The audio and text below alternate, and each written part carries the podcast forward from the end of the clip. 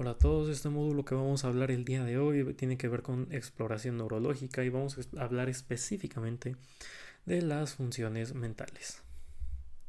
Las funciones mentales, eh, o bueno, también el nivel de conciencia, que bueno, estaban a ser alerta, somnolencia, obnubilación, estupor, coma, estado vegetativo persistente, síndrome de enclaustramiento y muerte cerebral.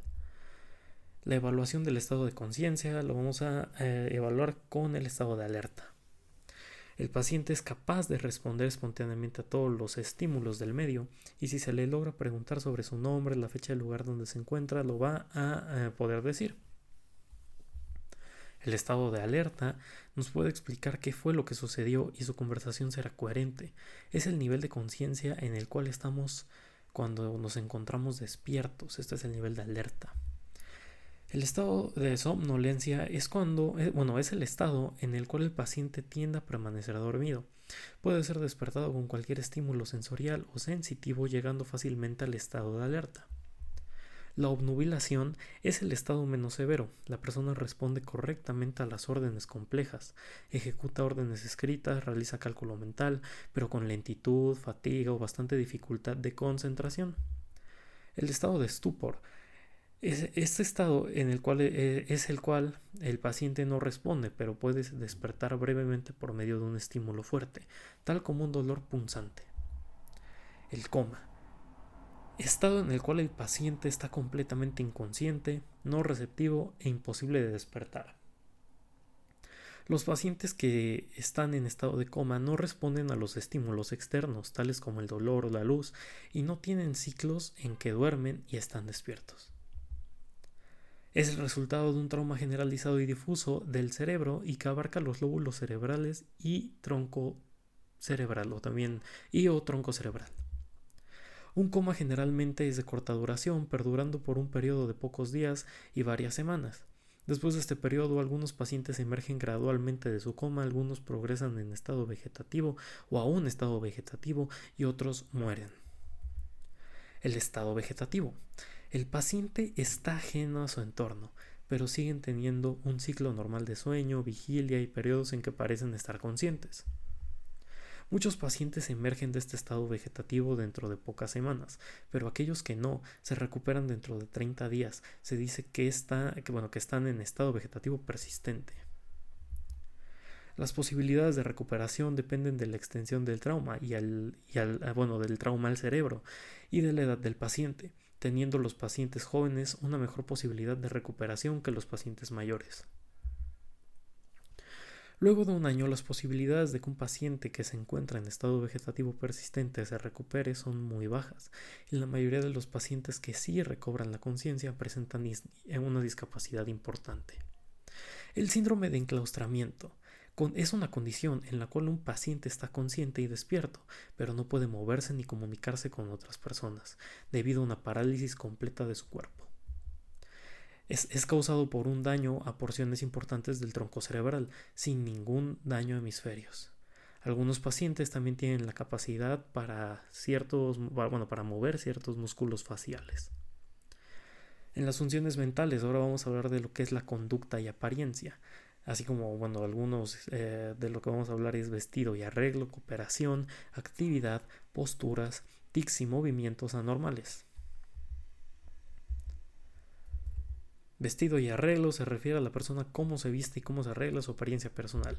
Cooperación en cómo es la entrevista con el paciente, cómo va a, cooperar contigo en pregunta y respuesta que tú hagas. Actividad en la actividad física que eh, tú tengas, eh, bueno, que intentes hacer con el paciente, las posturas del paciente, las cuales son las que, eh, en las que está sentado, las que, o, cómo está el paciente, y tics y movimientos anormales. Esto puede ser ya sea con el ojo, con cualquier parte del cuerpo que tú veas que tiene un tic.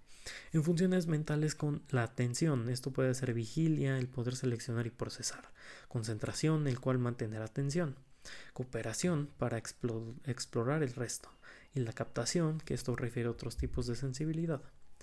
El, otro, bueno, otra de las funciones mentales es el humor y afecto. El humor puede ser que el paciente esté deprimido, que esté ansioso, que esté alegre o esté irritable.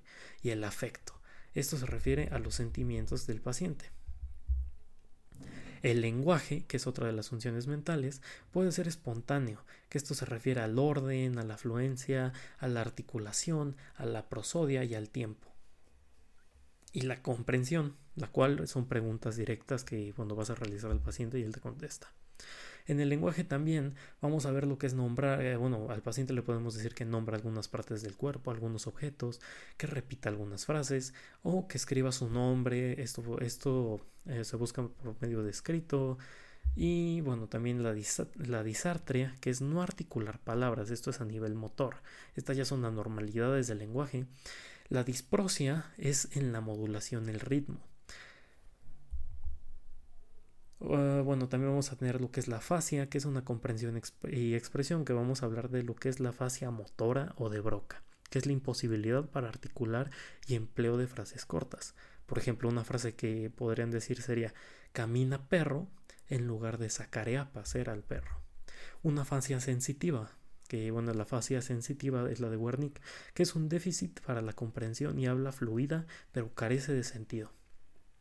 Por ejemplo, una frase. Usted sabe que el pichicho locucio y que quiero rodearlo y atenerlo usted desea anteriormente, pero en realidad lo que el paciente quiso decir es el perro necesita ir afuera. Vamos a tener lo que es la fascia de conducción, la cual es la incapacidad para la repetición. Un ejemplo sería, debido a esto se realizan muchas pausas en un intento de eh, encontrar palabras adecuadas. Esto es mm, buscar palabras o quedarte pensando mucho en qué palabra vas a ocupar. La fascia global, que es la comprensión como la expresión, se encuentran alteradas.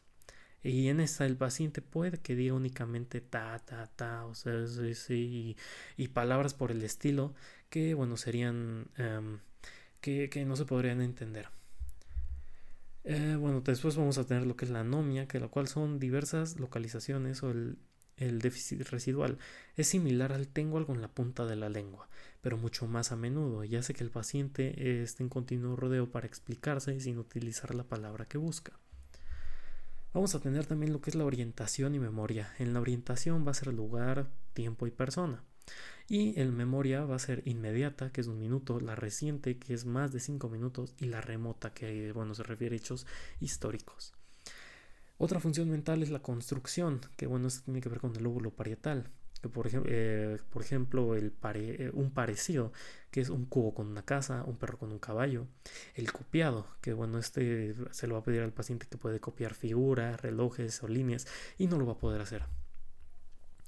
También se le va a pedir al paciente una función mental que es la del cálculo, que bueno, podrían ser problemas aritméticos y suma de números y el pensamiento, el cual le va a ser forma, una, una cronología lógica, que normalmente va a ser en incoherencias, el contenido, que va a ser ilusiones, ideas de daño, referencia y obsesiones. Y, y, bueno, tenemos lo que, por último, lo que es la percepción, el cual va a ser ilusiones sensitivas y alucinaciones. Y bueno, esto sería todo de este tema.